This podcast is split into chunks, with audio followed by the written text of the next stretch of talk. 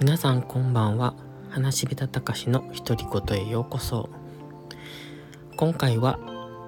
お休み前の独り言です。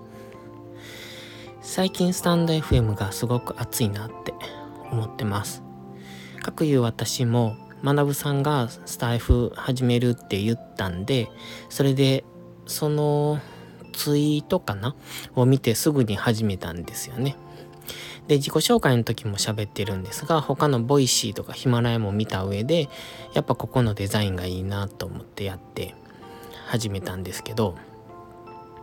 まあ YouTube も5月ぐらいから始めてまして今年は新しいことチャレンジ年っていうそんな感じなんですが明らかに YouTube より気楽にできますよね。そこがすごくいいなって思ってます。配信自体もすごく気楽ですし聞くのも YouTube を流し聞きするよりもこちらの音声コンテンツを聞いてる方が集中して聞ける。耳だけに集中するからかな YouTube ってどうしてもえー、っと映像ありきで配信されてる方が多いので、うん、やっぱそこの違いなのかな聞き心地がいいと思ってます。で自分のチャンネル自体はとってもくだらないことを話してるので何の情報発信もしないっていう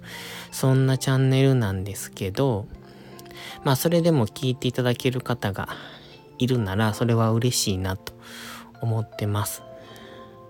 この先どんな風になるか分かりませんが基本的には何も情報発信しないチャンネルとして作っていきたいなって思ってます。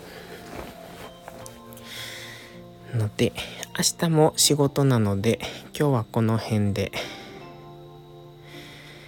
またあそうですね皆さんは明日も休みの方も多いでしょうしまた良い週末をお過ごしください。ではおやすみなさい。